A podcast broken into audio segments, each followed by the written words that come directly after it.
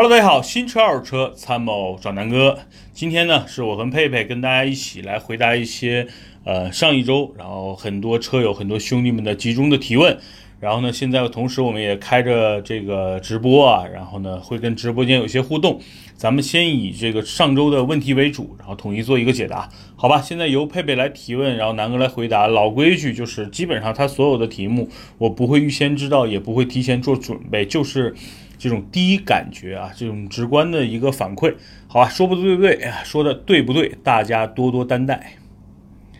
好，那第一个问题啊，好，就是南哥，途昂、汉兰达选哪个？如何选？什样什么样的配置？在城市路段开的比较多，七口之家，偶尔外出。好的，就是途昂汉兰达其实是一个特别好的一个话题，这也是我自己如果再买一台七座车，可能比较去综综合去考虑的问题。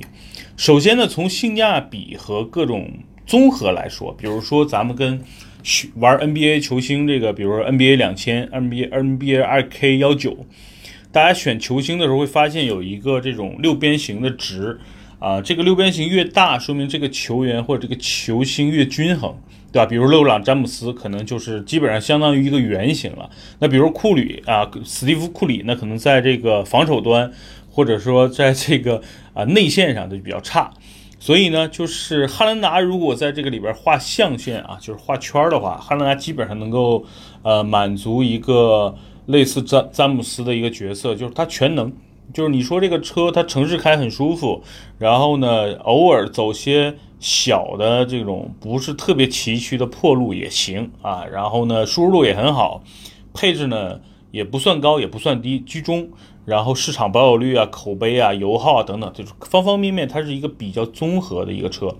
那途昂这个车呢是比较有一个现象感，就是大家看哇，这个车首先看途昂的人，大部分是因为它的外观去吸引的，对吧？就是这个车一看哇，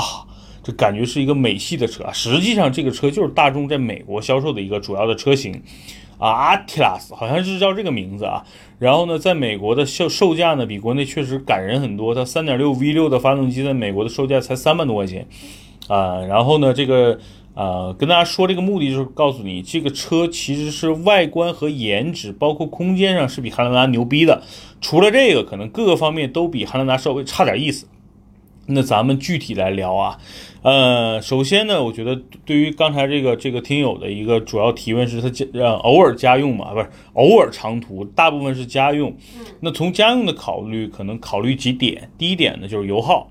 第二点呢，就是舒适度；第三点呢，就是这个车日常开起来方不方便。那从这三个来讲呢，首先汉兰达的油耗，因为我是之前开过老款的2.7和3.5，平均2.7和3.5的油耗都是在呃十到十二之间，平均的一个油耗，就是城市开可能是呃大概十个油左右，然后偶尔堵车的话会到十三到十四，然后呢这个。如果跑高速啊，可能八到九，大概是这样的一个油耗，二点七和三点五油耗实际上差不多的。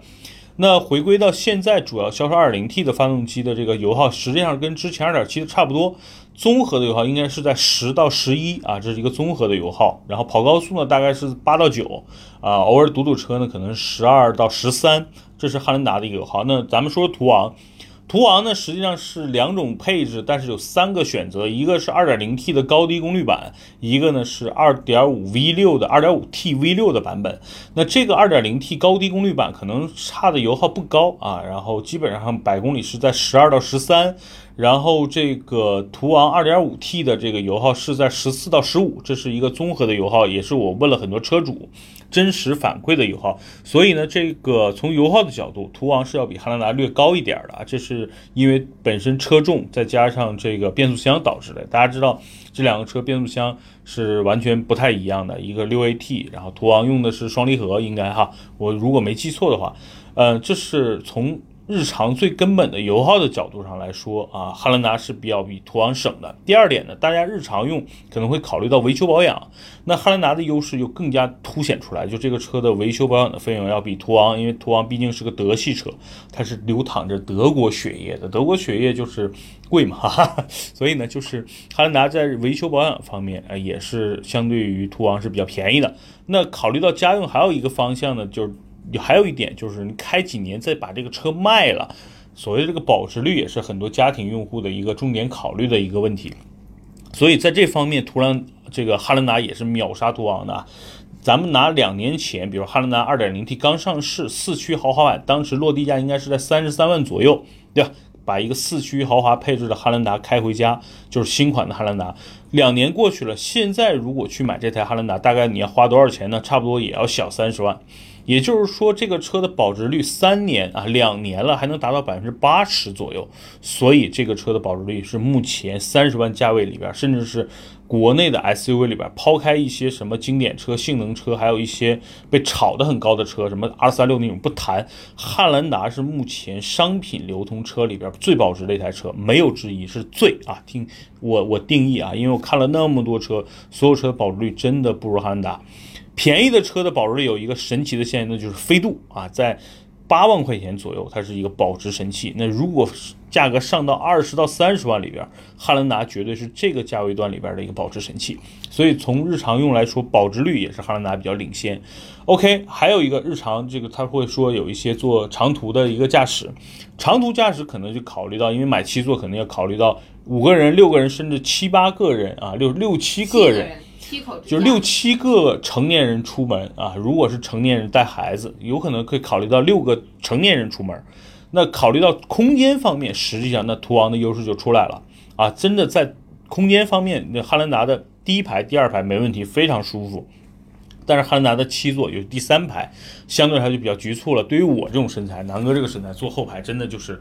就难受死了。啊，对于像像一米六左右的女孩啊，或者是这个标准身材的这个小男生，像咱们牛鞭一样啊，坐在后排是没问题的。所以呢，就是基于这几方面的一个考虑，汉兰达的这个空间在舒适度方面，就是在空间的这个表现方面，肯定是不如途昂的。途昂的第三排我实际坐过，就以我这种身材，把第二排座椅稍微往前一调，我坐在后排也非常的舒服。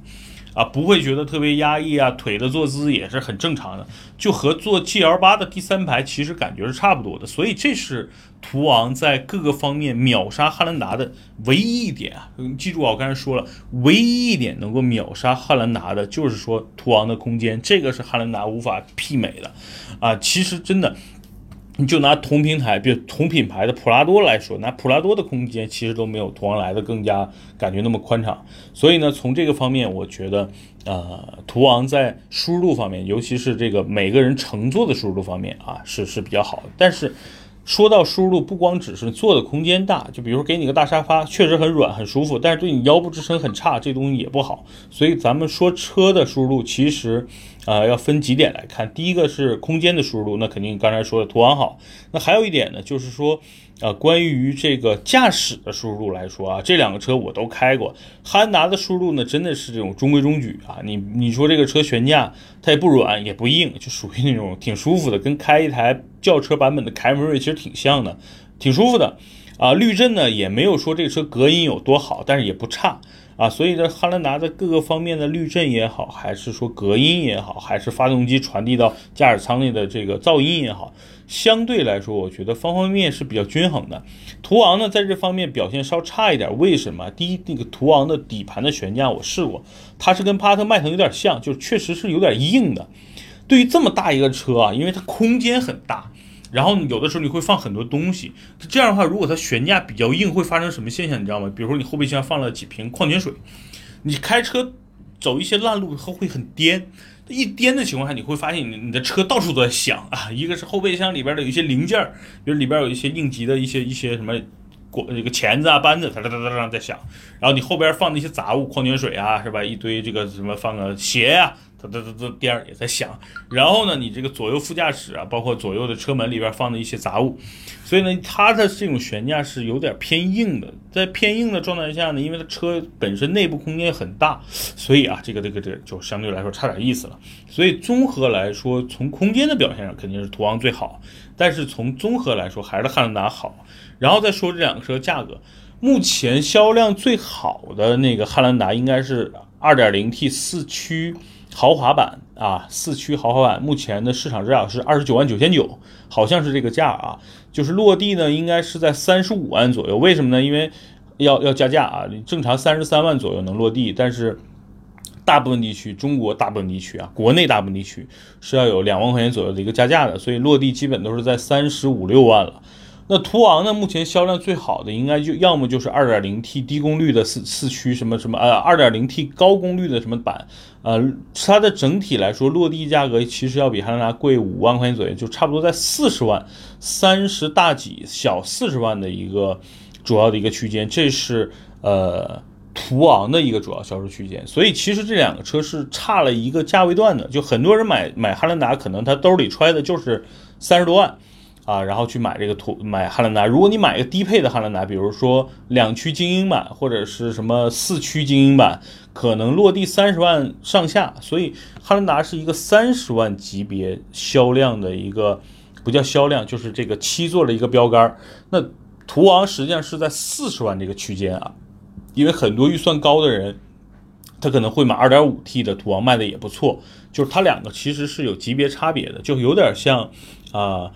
凯美瑞和皇冠的这个这个差别，就是凯美瑞它定位是一个 B 级车，对吧？那皇冠实际上是一个呃 B 加或者 C 减的一个一个一个定位。那凯呃汉兰达也一样，汉兰达定位呢是一个类似中型的 SUV。那途昂呢，其实就变成中大型了，所以啊，这是两个第一品牌之间的差异，丰田和大众啊，这是全球 number one、number two 的两个集团的车，品牌都没问题，但是在中国的很多人认丰田啊，南方可能普遍认丰田，北方普遍普遍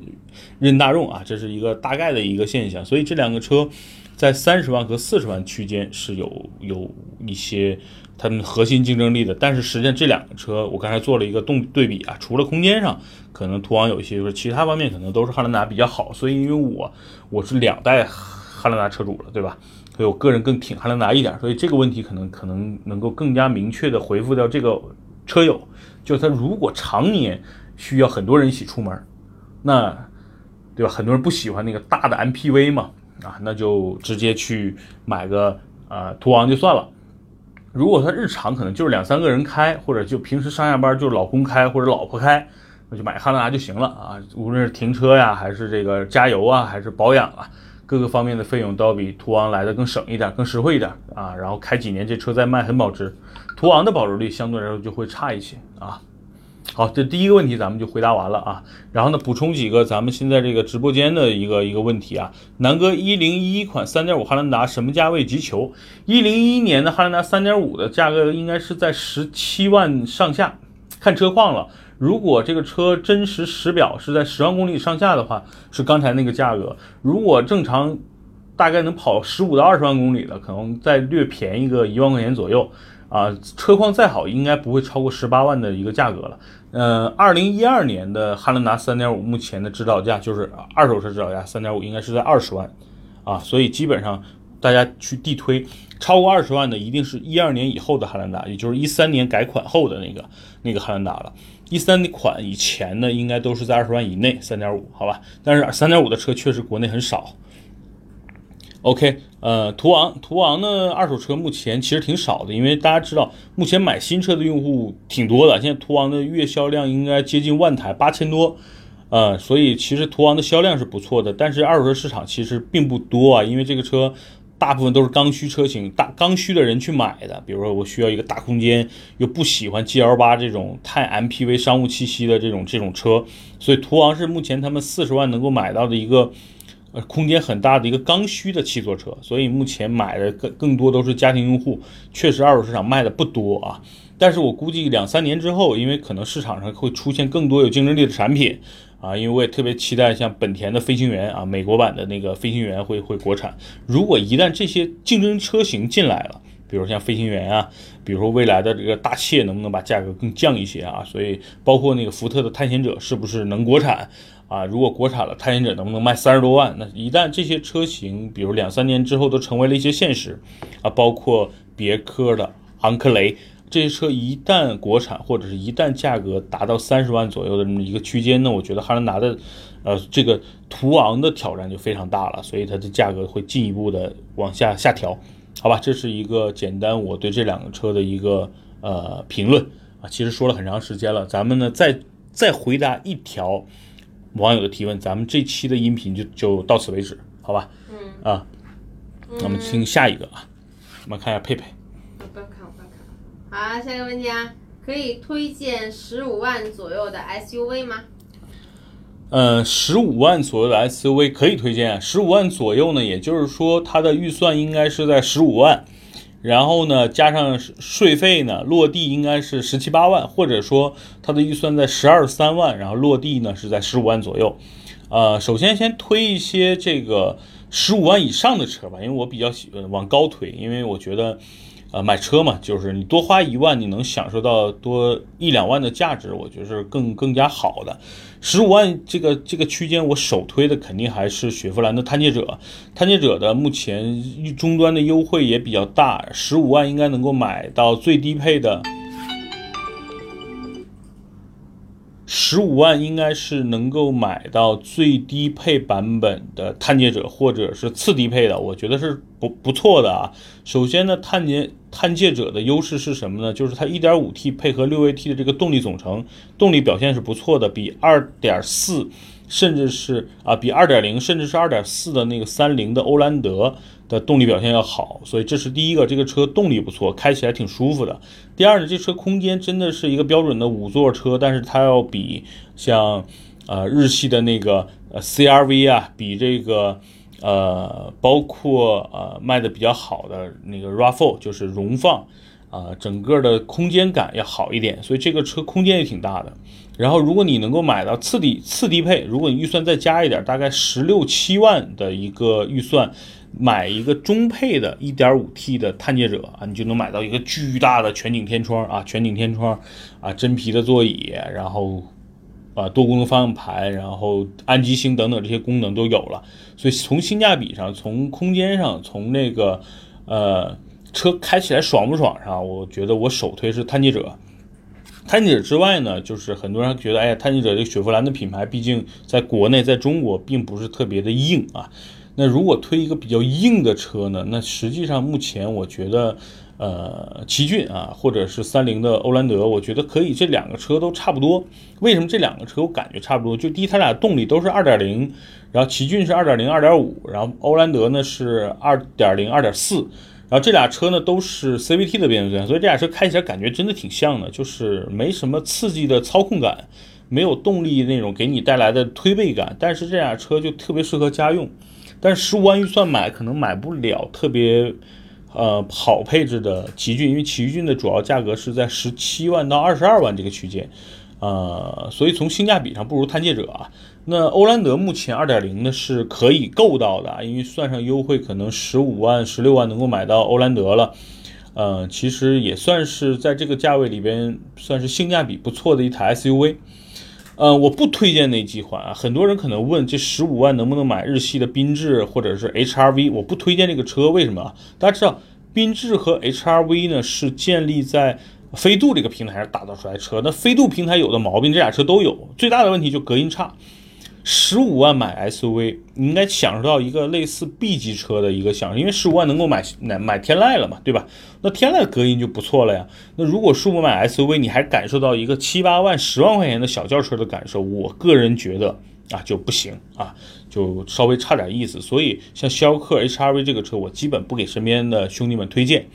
呃，十五万合资品牌其实选择的余地并不多，只能买一些紧凑级，比如说日产逍客。逍客相对来说还是可以的啊，就十五万基本上是够的。但那个车呢，就是后备箱和后排的空间都不那么大，你要跟探界者比，其实就比探界者小了一号，它变成一个紧凑级的 SUV 了。那探界者实际上虽然也是紧凑级，但是它是接近于类似汉兰达。因为大家知道，探界者在美国实际上和福特的锐界是同一个级别的，只不过锐界在国内做成七座了，锐界就感觉跟汉兰达是一个级别了，然后反而比探界者高了一个级别。但是这两个车在美国其实是一样的车，所以探界者最大的优势就是空间很大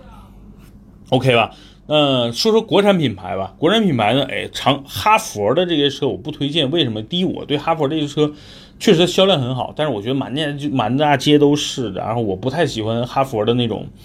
啊，比较粗糙的那种做工和满大街都是的颜值。但是，呃，十几万必须要推国产车的话，我觉得荣威 RX 五不错，啊，我们之前开过汽油版的，也开过电动版的。电动版的因为很贵啊，但是电动版整体来说是外观内饰配置都非常高。说 RX 五的这个汽油版或者普通版的话，十五万是个能够买到它配置还可以的这个车型了。我觉得从颜值、从内饰、从做工来说，我觉得国产车里边目前我觉得比较好的就是 RX 五还可以。